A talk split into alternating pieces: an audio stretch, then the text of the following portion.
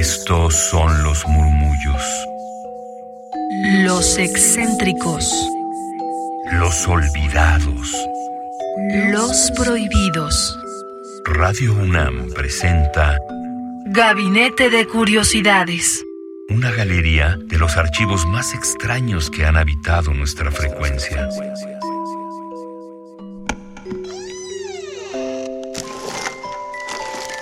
Vasos comunicantes.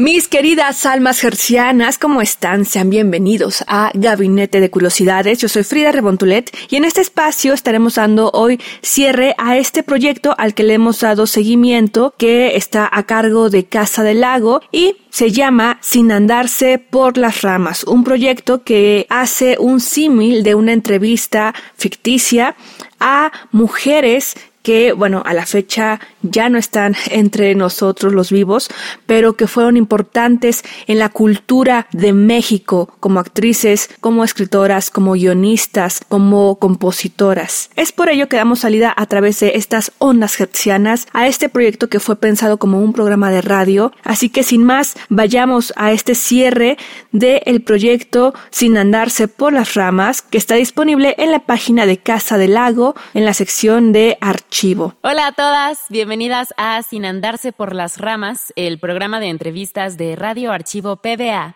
en el que invocamos a los fantasmas de las artistas, escritoras y actrices que formaron parte del grupo de teatro experimental universitario Poesía en Voz Alta, activo entre 1956 y 1963, que a su vez inspiró la creación del Festival Poesía en Voz Alta que se realiza desde el 2005 en las instalaciones de Casa del Lago. Yo soy Electra Escobedo, su locutora esotérica, y para esta ocasión tenemos en cabina a la aparición de una de las dramaturgas más importantes de México, Elena Garro. Ella nació en Puebla, fue periodista, escritora, bailarina e igual que yo, amante de los gatos. Comúnmente es asociada con movimientos como el realismo mágico y el teatro del absurdo. Durante el cuarto programa del grupo de poesía en voz alta en 1957, puso en escena por primera vez tres de sus obras de teatro: Andarse por las ramas, Los pilares de Doña Blanca y Un hogar sólido. Las únicas piezas escritas por una mujer que fueron interpretadas por el grupo y a su vez de las más aclamadas por la crítica. En 1963 escribió su novela consagrada Los recuerdos del porvenir, que la hizo merecedora del premio Javier Villarrutia. Sin embargo, en México ha sido poco leída por la leyenda negra que crearon en torno a su participación en el movimiento estudiantil del 68, que fue la misma razón por la que tuvo que dejar el país desde 1972 hasta 1993. Por eso estoy más que feliz de tener a Elena en este programa para hablar de su maravillosa vida, aunque ella misma no lo crea. Bienvenida, querida, ¿cómo estás? Hola, Electra. ¿Bien? Eh, un poco atontada. ¿Quién sabe? Tal vez por el viaje. Sí, me imagino que volver de la tumba no es cualquier cosa. ¿Cómo te ha ido en el más allá? Ay, Electra, ¿qué te digo? Pues me siento muy aliviada ahora que estoy muerta y, y enterrada. Viva me sentía como una paria. Cuando oí las trompetas del arcángel San Miguel, vino y me llevó ante Dios e intercedió por mí para que no me mandara al cuerno. Y por fin pude encontrar la felicidad y descansar en paz. Siempre creí que todo me había salido al revés. Me casé con un señor disque muy bueno y muy guapo. Resultó una mula. Resultó un señor muy complicado. Eh, yo creía que, pues, que no había hecho más que tarugadas porque, pues porque primero fui muy majadera de niña. Luego muy frívola y luego ya en la vejez, pues muy buena. Sí, por lo que he leído, sé que la pasaste muy mal en vida, que tu carrera se mantuvo bajo las sombras por haberte casado con Octavio Paz, que fuiste perseguida por ser crítica con los intelectuales de la época y por defender los casos de campesinos masacrados por el gobierno priista para robarles sus tierras. Pero pues libre del cuerpo y de mi sufrimiento. pude ver mi vida con mayor perspectiva y ahora tengo un hogar sólido en el Panteón, Jardines de la Paz, en compañía del amor de mi vida, mi hija Elena Paz, quien murió en 2014. Uy, muchos gatitos huesudos. En fin, me gustaría hablar de tu participación en el cuarto programa de poesía en voz alta, donde se montó una obra clásica de Quevedo y debutaste como autora dramática con Las Farsas, en la que se incluyó Un Hogar Sólido, obra que recibió excelentes críticas. Eh, creo que esa obra que mencionas fue una especie de premonición sobre lo que sería mi vida. Un recorrido errante por el mundo sin poder tener un hogar. Mm, recuerdo que tenía una libreta donde registré 86 direcciones de los lugares en los que habité. En Veracruz, París, en la colonia Roma, Tokio, Berna, España, y otros que ya ni me acuerdo.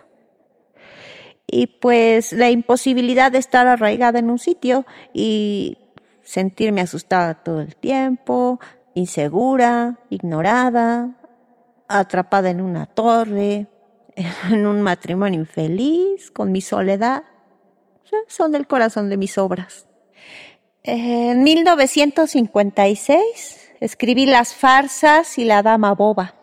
Creía que era necesario renovar el teatro y ya que no había podido ni actuar ni bailar, era un medio para regresar a él. No se logró.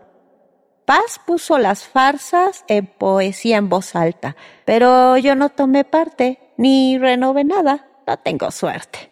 He perdido muchos manuscritos. Pues nadie los quiere. Tenía la impresión de que no escribía para nadie, pero pues si no escribía, pues, ¿cómo mataba el tiempo? ¿De verdad creías eso? Si eres considerada una de las mejores escritoras mexicanas del siglo XX, entonces cuéntame, ¿tú no participaste en el grupo de poesía en voz alta? No, no, eh, solo se montaron mis obras, pero no, yo no estuve ni en los ensayos ni en nada. Fue mi debut como dramaturga, pero eh, yo no estaba muy contenta con los montajes. Aunque sí, sí leí las críticas que me hicieron y, y me sorprendió que que fueran buenas, pero pero ¿por qué no mejor les cuentas tú a los jóvenes de qué se tratan las obras? A mí me da un poco de flojera. sí, con gusto. Para nuestras escuchas que no estén familiarizadas con la obra de Elena, haré un breve resumen de las obras que se presentaron en el cuarto programa de poesía en voz alta. Los Pilares de Doña Blanca estaba basada en una ronda infantil mexicana protagonizada por Doña Blanca, una especie de Rapunzel que había sido encerrada por su esposo Rubí y rodeada por seis pretendientes míticos. Según la trama, basta con desear las cosas para que éstas existan, pero que pueden desaparecer ante la incredulidad. Luego le siguió Andarse por las ramas, una obra donde se satiriza a una familia que discute durante la cena. Y por último, después de la presentación de La vida airada, una adaptación de una selección de poemas de Francisco de Quevedo, se presentó la tercera obra de Elena Garro, Un hogar sólido. Una pieza irónica y de humor negro en la que después de la muerte diferentes generaciones de una familia se encuentran en una cripta e hilan recuerdos mientras esperan su juicio final. ¿Ya ves? Hasta te lo sabes todo mejor que yo. Parece que te lo aprendiste de memoria. te digo que soy tu fan y quiero que las nuevas generaciones conozcan mejor tu obra, por eso le puse sin andarse por las ramas a mi programa. Oye, lo que sí me gustaría que nos contaras es si te enteraste de quiénes actuaron en tus obras y cómo fue el montaje. La verdad no me acuerdo muy bien de quiénes estuvieron en, los pilares de Doña Blanca y en andarse por las ramas. Pero sí, sí me acuerdo que Héctor Mendoza fue el que dirigió Un Hogar Sólido. Ah, creo que los ocho habitantes de la cripta eran Clemente, quien repetidas veces pierde su fémur, que fue interpretado por Juan José Gurrola. Catita, quien usa el fémur como corneta y fue realizado por la actriz Pina Pellicer. Mamá Jesucita, quien era la abuela condenada a estar siempre en la cama porque la enterraron en camisón y fue estelarizada por Tara Parra. Eva extranjera, quien vive pendiente de los sonidos y añora el mar, y lo hizo Ana Ofelia Murguía. Vicente Mejía, vestido de oficial juarista, que pues que fue actuado por Carlos Castaño, Gertrudis por Argentina Morales, Lidia, quien es la recién llegada a la cripta, hecha por Manola Saavedra, y Muni, el niño que quedó con la cara azul por haberse matado con cianuro, que lo interpretó Enrique Stoffen. Eh, si no me falla la cabeza, creo que la escenografía que hizo Soriano estaba compuesta por un ciclorama, guacales de madera y las sillas con respaldos rectos. ¿Ya ves que aún te acuerdas de las notas del periódico? Qué ganas de viajar a 1957 y ver tu obra en escena con todas esas actuaciones. Eh, pues, pues, creo que sí estuvo bueno. Pero yo no fui al teatro. La verdad no sé si te perdiste de algo extraordinario. ¿Cómo eres? La muerte solo te hizo más filosa. ¿A poco? Ah, oye, ya me acordé de otra cosa que me enteré por puro chisme sobre ese evento que ocurrió en el Teatro Moderno. Tara Parra hizo los papeles de Titina en Andarse por las ramas. Hizo de Doña Blanca en, pues, en Los Pilares de Doña Blanca. Y, y el papel de prostituta en la de Quevedo. Resulta que, pues que gracias a esas actuaciones fue considerada eh, una de las mejores actrices de México, eh, porque decían que, pues que además de ser talentosa, Poseía un encanto fresco, juguetón, que deleitaba a sus críticos. No, yo no, yo no tuve el gusto de conocerla. No, no, no me llevaba mucho con, con, con otras mujeres. Cosa que lamento, pero creo que al año siguiente ella se fue a estudiar a París con el apoyo de una beca de la UNAM y la IFAL, algo así, ¿no? Queridas radioescuchas, ha llegado el momento de despedirnos. Elena, espero que por lo menos te hayas divertido platicando conmigo. Como además de espiritista, soy cursi, siempre recordaré esta conversación con mucho cariño. Mm, mm, me parece muy bien, Electra. Me cae muy bien la gente cursi. Además, yo solo soy recuerdos. Y el recuerdo que de mí se tenga.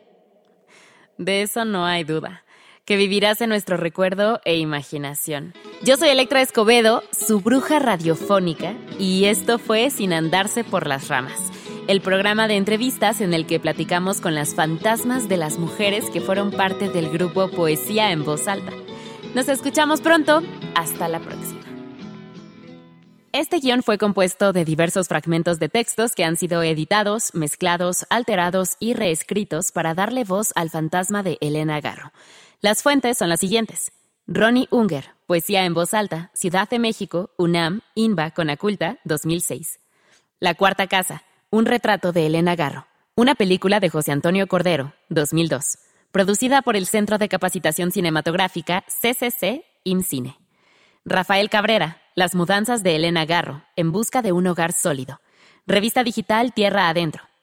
Juan García Ponce, Teatro, Poesía en voz alta, Revista de la Universidad, número 3, noviembre 1957. Aranza Flores, Elena Garro, Cuando el cine y la literatura se encuentran, publicado en la web del Festival Internacional de Cine de Morelia el 22 de agosto de 2019.